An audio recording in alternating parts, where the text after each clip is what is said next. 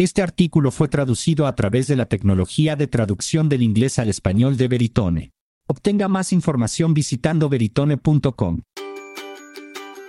Las suscripciones de podcasts de Apple llegaron para quedarse. Y está bastante claro que recién están comenzando. Pero para los pioneros que se inclinan por la oferta y obtienen los beneficios de una integración más estrecha con el servicio que aún domina la mayor parte de la atención de los podcasts, los resultados pueden parecer un milagro navideño. La semana pasada, tenía un recuerdo de Facebook de hace siete años que simplemente decía, serial. Los comentarios iban desde, ¿qué es eso?, hasta, Dios mío, ¿verdad? y todo lo demás.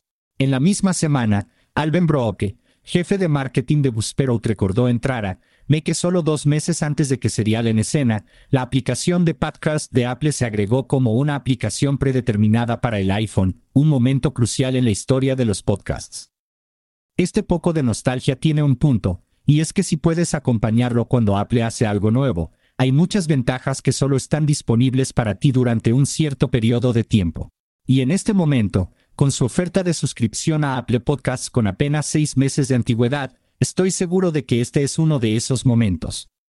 Entonces, antes de que se marche para las vacaciones, le insto a que configure una oferta de suscripción en Apple Podcasts, porque no creo ni por un segundo que los próximos seis meses le brinden las mismas ventajas que están disponibles actualmente para usted. Manzanas a Podcasts. El año pasado, la App Store de Apple recaudó 1.800 millones de dólares. No durante todo el año. Justo el tiempo entre Nochebuena y Nochevieja. Esa es una cantidad de dinero absolutamente increíble por un periodo de siete días, pero tiene mucho sentido cuando se piensa en la frecuencia con la que se reciben los dispositivos Apple como obsequios para las fiestas. O cuántas personas reciben tarjetas de regalo de la App Store o aquellos de nosotros que buscamos nuevas aplicaciones para planificar nuestros propósitos de año nuevo, o incluso simplemente por personas que se aburren mientras visitan a su familia.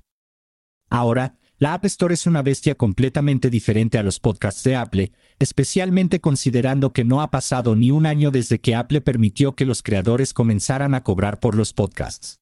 Tampoco ayudó que decidieran usar la palabra suscribirse para la opción paga y la palabra seguir para la opción gratuita. Pero al igual que cuando se lanzó por primera vez la App Store, las suscripciones pagas a través de los podcasts de Apple son actualmente la única forma en que Apple genera ingresos a partir del podcasting. Y eso es un gran problema. Absolutamente puedo proporcionarle una larga lista de quejas sobre la aplicación Apple Podcasts y cómo eligieron manejar las suscripciones. Pero cuando piensa en el hecho de que después de 15 años Apple todavía está activamente en el espacio de los podcasts, innovando y finalmente encontrando una manera de generar ingresos directos a partir del podcasting, dejar de lado esas quejas se vuelve fácil. Jugando el juego de la competencia.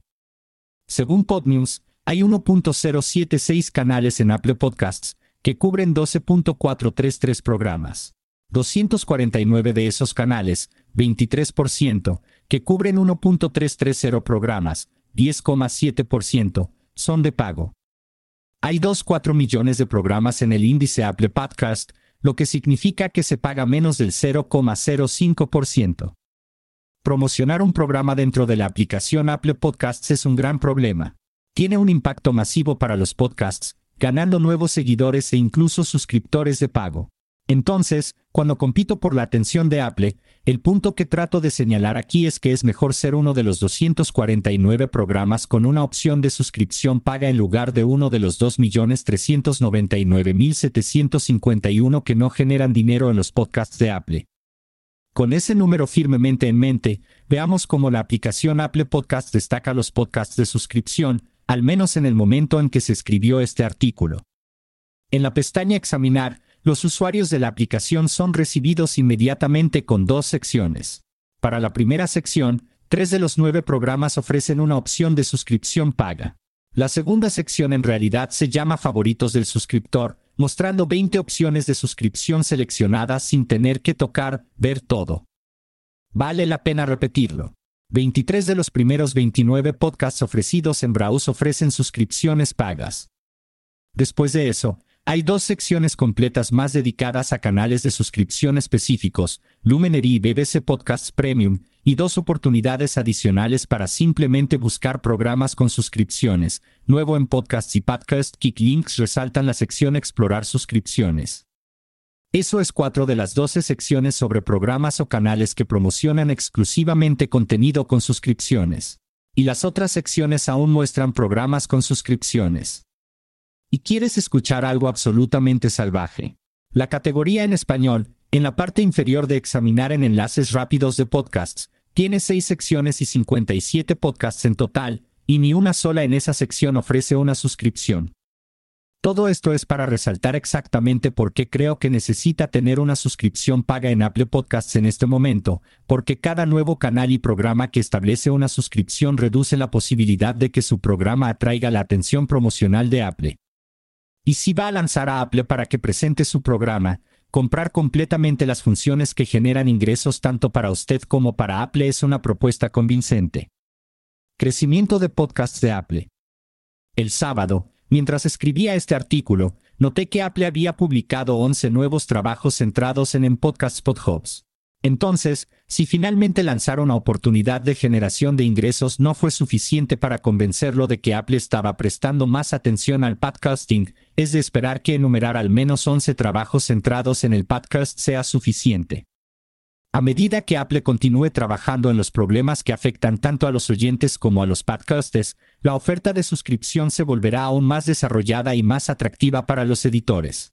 Ese grupo de competencia 1 de 249 pronto se disparará. No para millones en el corto plazo, pero lo suficiente como para que su podcast no se destaque solo por ser uno de los primeros en adoptar. Mi expectativa es que Apple pronto comenzará a trabajar para mejorar su experiencia de búsqueda en la aplicación para podcasts. Y no es exagerado suponer que la búsqueda también destacará los programas con suscripciones pagas. Mark Stedman escribió un artículo que detalla cuán mal indexa cada aplicación de podcast el contenido que le proporcionamos en los canales RSS.